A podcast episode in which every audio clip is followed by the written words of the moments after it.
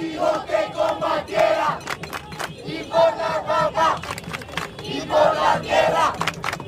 Mi abuelita me dijo que combatiera y contra Duque, contra el fascismo. Hoy decimos nunca más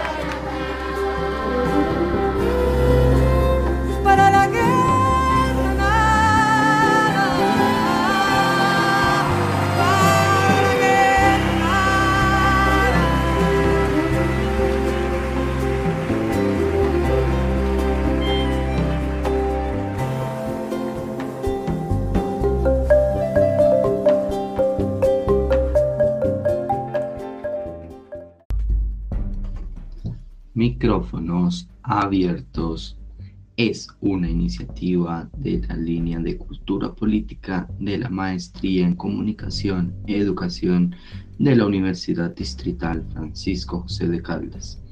Es un medio alternativo que pretende visibilizar y escuchar las voces y análisis de lo que sucede en el paro nacional del 2021. Bienvenidos.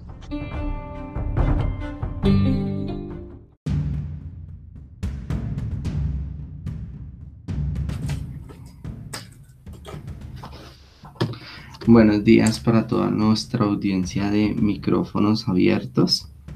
El día de hoy tenemos eh, una invitada muy especial. Ella es Diana Carolina Salazar, arquitecta de la Universidad La Gran Colombia, especialista en edificaciones sostenibles, que se ha en- desarrollado o se ha enfocado en proyectos de diseño arquitectónico urbano desde un enfoque social, ambiental y viable. Em, se ha, ha participado en, en eventos de, de índole nacional e internacional precisamente relacionado a los proyectos de sostenibilidad eh, arquitectónica. Y em, el día de hoy la tenemos como nuestra invitada especial. Muchas gracias, Carolina. No, gracias, gracias a ti por la invitación y pues nada, eh, ojalá sea un espacio en el que podamos expresar nuestros pensamientos y pues tener un diálogo amplio. Gracias, que así sea, así esa es la idea de, de micrófonos abiertos. Además que, que, que la coyuntura de, de nuestro país nos exige escuchar múltiples voces para tener una perspectiva mucho más amplia de los escenarios que están sucediendo. Sí, de acuerdo. Y precisamente eh, causa, no- nos causa curiosidad y queremos precisamente indagar cómo o cuáles son las motivaciones que llevan a que una, arquitecta se una al paro nacional y que participe de movilizaciones y protestas. Bueno, pues nada, o sea, eh, siempre he sido como muy activa en cuanto a las manifestaciones sociales, como tú lo bien lo dices, en temas ambientales, primera de mayo, temas de género, pero pues ahorita digamos te hablaría más que como arquitecta, como una ciudadana, eh, una ciudadana inconforme pues con todos los acontecimientos que han pasado en nuestro país y por la forma de gobernar de pues del actual eh, presidente. Eh, obviamente, pues eh, sí, como arquitecta no niego que, que, digamos, la pauperización de las condiciones laborales y, digamos, la parte salarios y tipos de contratación se ve uno directamente afectado. Es evidente que no se ve como reflejado el esfuerzo y, y tal vez la inversión económica que uno hace en el momento de ser estudiante y pues ya las condiciones laborales en las que se encuentra pues no ve reflejado ese, ese esfuerzo. Pero pues digamos mi, mi mayor motivación para estar presente en todas estas movilizaciones ha sido eh, como una ciudadana, una ciudadana inconforme con tantos eh, desacuerdos, incumplimientos de los acuerdos de paz, el desgobierno que, que se está generando con toda la matanza de líderes sociales, fracking, COVID, o sea, realmente son, son tantos temas que, que lo llevan a uno a las calles y, y, y lo hacen a uno reflexionar sobre que debemos generar un cambio y generar acciones para, para tener un mejor futuro, tanto como ciudadanos como jóvenes, es, es algo así. Gracias, Carolina.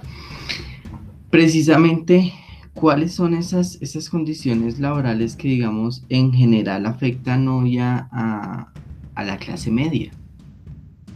Pues realmente son los tipos de contratos. Tú, tú, tú como, como eh, profesional esperas tener algunas condiciones estables, algún contrato que te genere una estabilidad para conformar un futuro o tantas eh, oportunidades que uno ve en el momento de ser estudiante, ¿no? O sea, uno sale de, de la universidad con la idea de, de generar cambios tanto pues personales como cambios a nivel social.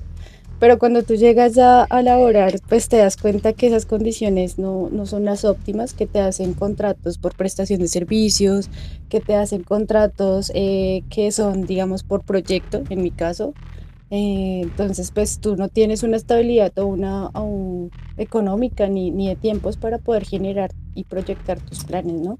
Y pues obviamente los salarios no son, digamos, eh, acordes a lo que uno esperaba, ¿no? ¿no? No quiero decir que uno con la arquitectura quisiera ser millonario o lo que quiera, pero sí tener unas condiciones eh, óptimas para poder desarrollar todos sus sueños y, su vida.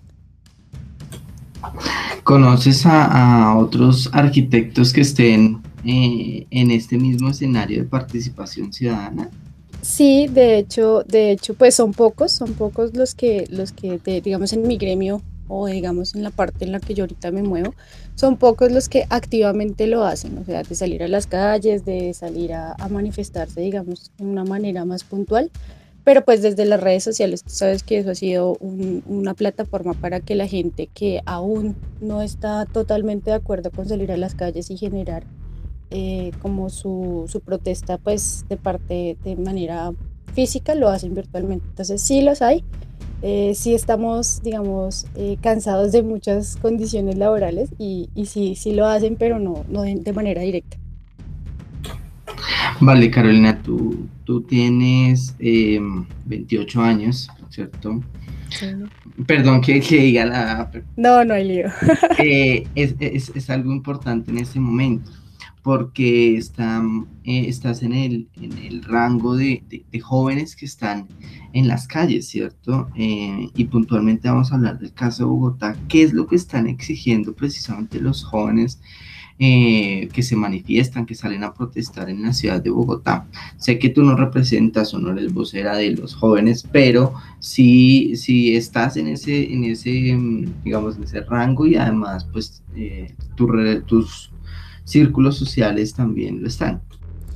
Sí, pues realmente, digamos, a partir del 21 de noviembre, nosotros generamos como, como tú bien lo dices, no representamos a, a una población puntual, pero sí nos reunimos, nos reunimos un, un grupo de amigos en los que con todos estos inconformismos y con todas estas falta de oportunidades que vemos en el país, pues generamos como una especie de colectivo en el que queríamos manifestarnos en las calles de manera puntual y, y dar a conocer, digamos, eh, nuestros, nuestras, sí, nuestros inconformes, nuestro, sí, nuestra parte de, de inconformidad que hay en cuanto a todo esto.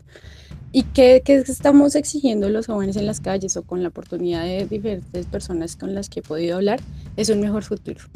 Un mejor futuro, un desmonte del SMAT, eh, un, tener la oportunidad de ejercer en libertad el derecho a la protesta. Eh, tú sabes que con toda la coyuntura que, que ha pasado y con todos estos casos que hemos sido, eh, pues, o sea, que hemos visto de manera tanto presencial como por videos, como que han sido visibilizados de diferentes maneras, pues debe haber una reforma a la policía, un desmonte del SMAT, una educación de calidad. O sea, realmente eh, lo que buscamos es un mejor futuro. Las condiciones que ahorita nos presenta el país como jóvenes son, son pésimas y, y, y a veces no a veces pensamos con, con migrar y con buscar otro futuro en otros países, pero realmente ¿por qué tener que irnos y no mejorar lo que tenemos acá? O sea, ¿por qué tener que buscar un mejor futuro en otros países y no generar cambio en nuestro propio país? Pues buscamos mejor educación, buscamos no tener que endeudarnos ante el ICETEX y tener que pagar toda una vida, una, una profesión que al momento de salir a, a laborar esas condiciones laborales no te permiten ni siquiera pagar la deuda en la cual, en la cual tú ya te metiste. O sea, es que son, son tantas cosas que uno lo, lo mueven para poderse manifestar en las calles que, que o mejoramos esto o nos unimos o, o creo que el futuro que nos espera no va a ser nada agradable. Bueno, y, y con respecto a ese aspecto de la reforma a la policía, ¿cuáles serían, digamos, dos elementos, por decirlo de alguna manera, que sean claves eh, en esa reforma?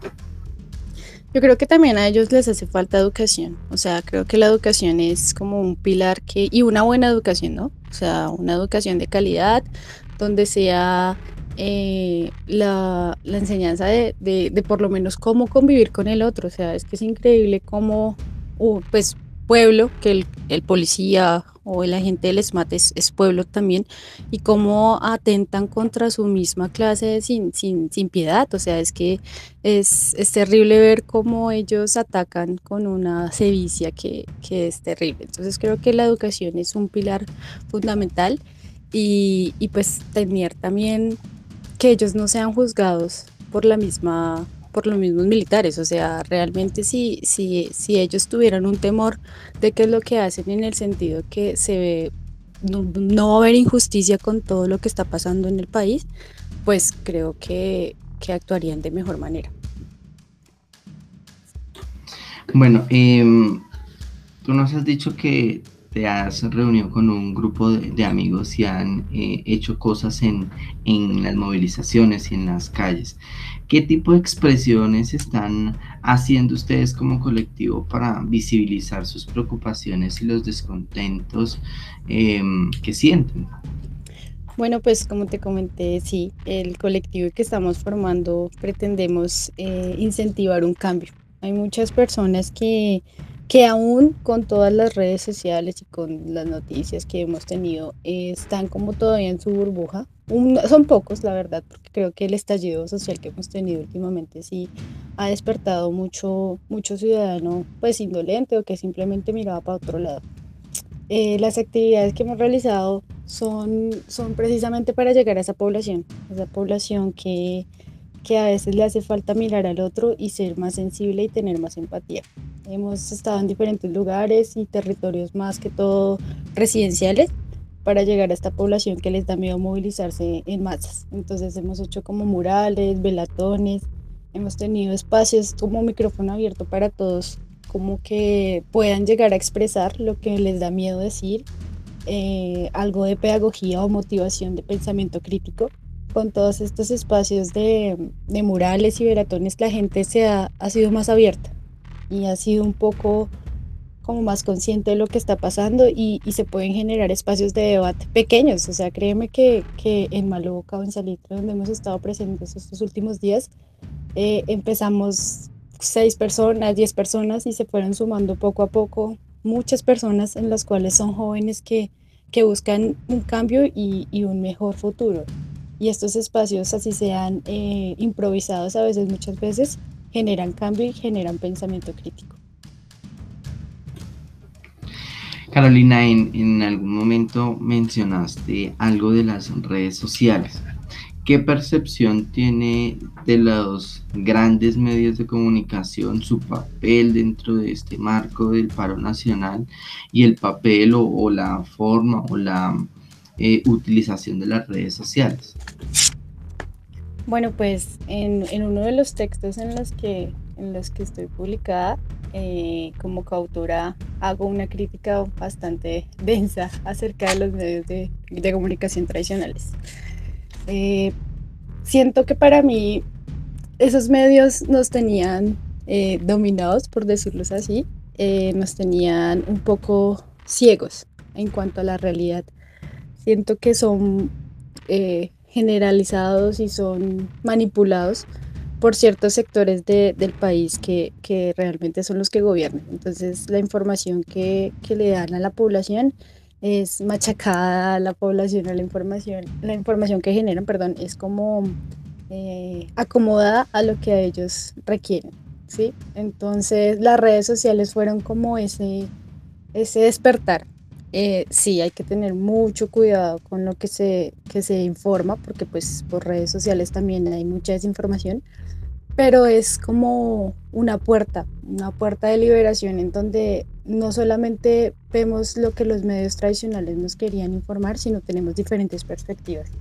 Mm, Espacios como este nos dan la oportunidad de abrir un debate, de tener pensamiento crítico y de entender lo que pasa en el país o de entender diferentes cosas de- con diferentes perspectivas. O sea, no es solamente una opción que nos están dando, que era lo que nuestros abuelos o, o nuestros papás realmente, pues ellos solo consumían medios tradicionales, Caracol, RCN, Semana, El Tiempo. Son, son espacios que, o medios que, que simplemente acomodaban la información para generar y tener al pueblo tranquilo, tranquilito, sin, sin, sin entender mucho más allá de lo que estaba pasando. Pero las redes sociales nos han dado esa puerta para, para tener un pensamiento crítico. Creo que han sido una buena estrategia y más, digamos, en esta coyuntura, eh, gracias a las redes sociales, territorios como Cali, que han tenido eh, pues diferentes acontecimientos pues, pésimos y, que, que nos han marcado a, a muchos colombianos y nos hemos sentido como identificados y quererlos apoyar y han sido por las redes sociales que nos hemos enterado, porque realmente los medios no, no muestran esa verdad, pues tú, tú bien sabes de lo que pasó con RCN, que estaban divulgando que, que, que Cali estaba celebrando, cuando realmente eh, esa información era falsa y después tenían que volver y retomar y pedir disculpas y que ni siquiera lo hicieron de una manera concreta. Pero entonces, si, si no tuviéramos redes sociales, ¿cómo estaríamos ahorita? Esa es mi pregunta. O sea, si no fuera por las redes sociales, creo que seguiríamos engañados y no veríamos un cambio. Y nosotros como jóvenes nos cansamos y las redes sociales llegaron en el momento que tenían que llegar y, y nos han hecho despertar.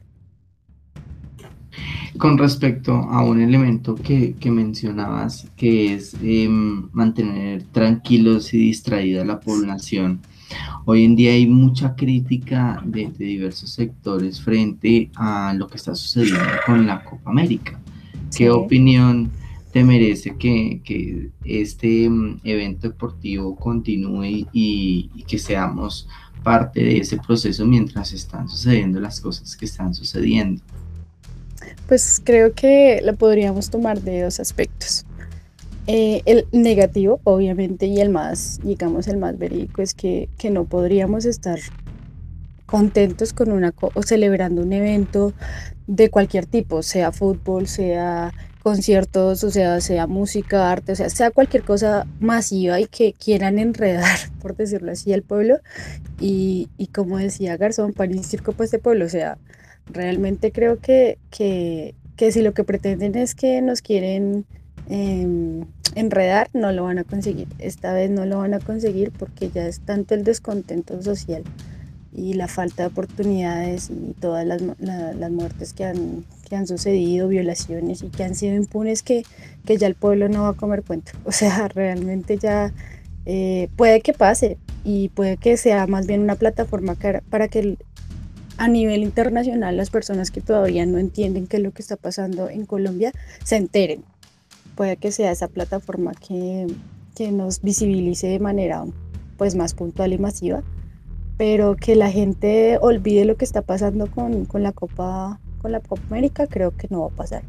Y, y lo hemos hablado con varias personas y con varios jóvenes en, en las calles en los que sí, claro, esa pregunta se hace, y amantes del fútbol y jóvenes que dicen, no, el fútbol es lo mejor, es una herramienta para poder eh, conseguir un mejor futuro, desarrollarse, distraerse, pero que en estos momentos es, es una pésima decisión ejecutar un, pues un evento de estos aquí en Colombia. Igual, como te digo, puede ser la plataforma para que, para que nos visibilicemos y para que entiendan que Colombia está mal. Los que le hacen falta todavía entender la problemática en la que estamos viviendo. Carolina, has mencionado un aspecto que, que, muchas personas dicen hay que hacernos visibilizar de la comunidad internacional. ¿sí? De pronto, precisamente para aquellos que todavía no, no comprenden muy bien qué es eso y por qué es importante la visibilización internacional, ¿qué les dirías? Pues yo les diría que, que requerimos ayuda porque las instituciones en este país, eh, pues están como amañadas y están, digamos, eh, yendo para el mismo lado. Entonces, si no tenemos justicia y reparación con todos los actos que hemos tenido, eh, pues necesitamos ayuda internacional que nos genere eh, una protección, o sea, que el momento de salir a las calles a marchar no tengamos que, que estar en peligro de no regresar a nuestra casa, de, de, perder un ojo, o sea, necesitamos que nos ayuden a una protección porque no tenemos protección estatal en estos momentos, o sea, no tenemos quien nos proteja del mismo, del mismo gobierno, que ellos tienen la legitimidad, o digamos las fuerzas públicas tienen la legitimidad de proteger al pueblo, y es, ellos son mismos los que nos están atacando, son mismos los que no nos están dejando tener una expresión libre, el derecho a la protesta, eh, entonces creo que si el mismo gobierno es el que está atacando el pueblo, pues necesitamos de otras personas, de otras organizaciones, de la ONU, de diferentes eh, organizaciones que nos protejan y, nos permitan generar tanto una protesta libre eh, como un cambio. Carolina, para, para ir cerrando la entrevista, ¿qué garantías consideras que se necesitan para que los jóvenes, ya que nos hemos centrado mucho en los jóvenes, se sienten a dialogar con eh, los gobiernos locales y con el gobierno nacional? ¿Qué son esas cosas mínimas que debe ofrecer eh, el gobierno y, los diferentes eh, entes de control para que los jóvenes sienten a, se sienten a dialogar y a tratar de buscar una solución eh, política a, la situación? Pues creo que la garantía más importante para sentarse pues a dialogar, como tú bien lo dices, es el cese de la represión brutal en las calles. Creo que es simple, o sea, que pare el abuso de las fuerzas públicas contra el pueblo, o sea, que se pueda ejercer el derecho a la protesta sin tener miedo de no regresar a la casa, de que no haya una represión al, al tener este derecho de manifestarse pacíficamente, porque, porque es evidente que las marchas se hacen de manera pacífica y sí, o sea, no se puede legitimar que hay personas, ciertas personas, muy pocas, las que quieren eh, tener alguna otra conclusión de, de, las marchas, pero pues en su gran mayoría son pacíficas, donde los jóvenes salimos a, a marchar de manera eufórica, con manifestaciones artísticas, para poder, digamos, eh, reflejar ese, esa falta de, de gobernanza que tenemos y, y, las, y, reflejar todas las inconformidades a las, que, a las que nos vemos presentes. Pero si no hay cese a, a esa represión brutal en las calles, creo que no, no hay un diálogo, no podría haber un diálogo. Y pues realmente también se necesita eh, pues conocer la verdad, ¿no? O sea, saber qué es lo que pasó, por qué está pasando, que no haya impunidad con todos los desaparecidos, con toda eh, la violencia que hay o que ha habido en estos últimos días y pues en todo, eh, porque realmente pues Colombia somos un país violento, ¿no? Entonces como que necesitamos primero cese al cese a la represión, segundo verdad, verdad y, y, y, necesitamos que esto no quede impune porque todos estos asesinatos no, no pueden quedar así nomás. O sea, impunidad no puede haber más en este país, sino no nos podemos sentar a dialogar y, generar un cambio, pues si no hay una, una, una verdad y una reparación a todo esto.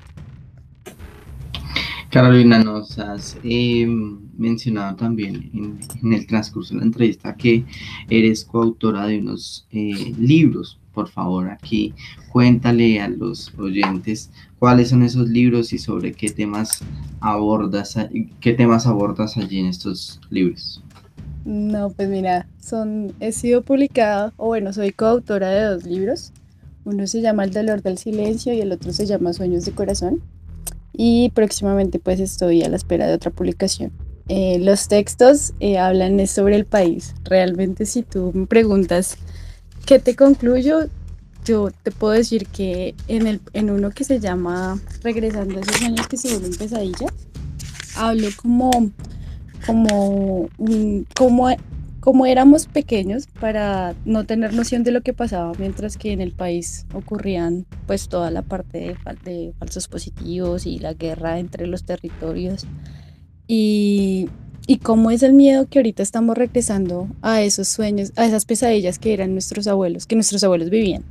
Entonces como que ahí hablo más de, la reflexión de, de cómo estamos regresando y que el país no ha avanzado y que ha pasado por tantos años de guerra y que seguimos en violencia y seguimos con corrupción y, y lo que nosotros no entendíamos cuando éramos pequeños, ahorita lo estamos viviendo en carne propia. Entonces, en ese texto hablo es como, como que no, no, no podemos tener miedo, que ya, ya hay muchas herramientas que nos permiten abrir los ojos para no volver a caer en, en, esa, en esas falsas promesas de salvación que generaban los gobiernos. Entonces ese texto habla como más de eso, una reflexión de, de no volver al pasado, sino de, re, de, retomar y conseguir un nuevo futuro.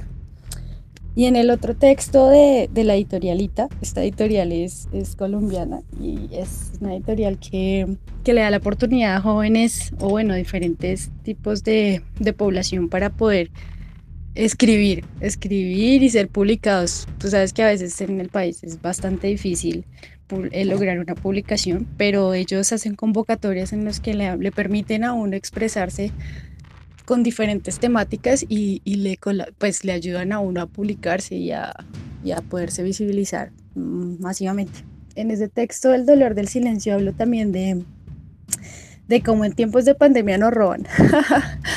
y como en, en, en tiempos de, de, crisis pues no vemos un buen futuro.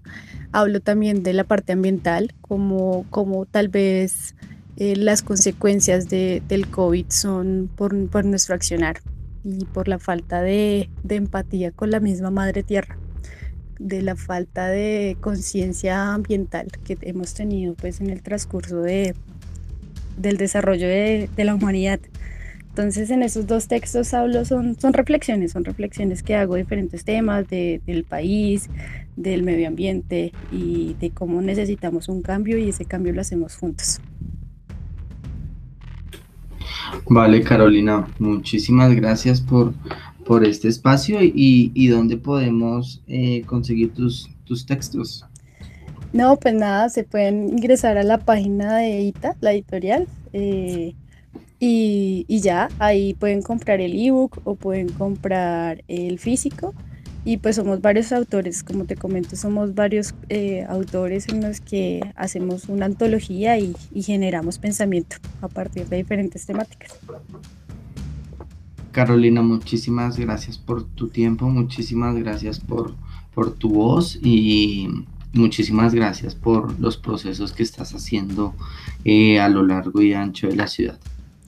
A ti, a ti muchas gracias y, y, no realmente pues solo podría concluir esta charla diciendo que, que, yo veo fe, o sea, yo tengo fe que, que, los jóvenes y que la población que ahorita está en las calles eh, vamos a generar un cambio y vamos a poder lograr un mejor futuro tanto para nosotros mismos como para las generaciones que vienen eh, pues después de nosotros. Y ese cambio lo generamos juntos y ese cambio no solo tiene que ser a nivel social, sino también ambiental y, y pues de género, ¿no? O sea, tenemos que lograr una igualdad en cuanto a, a muchos aspectos y reconocer y visibilizar todo y, y, nada, estos espacios nos permiten, nos permiten esto. Entonces, muchas gracias por tu invitación y, y nada, eh, juntos hacemos el cambio. es cierto, muchísimas gracias y mucha fuerza en todos los procesos. Vale, gracias a ti. Chao.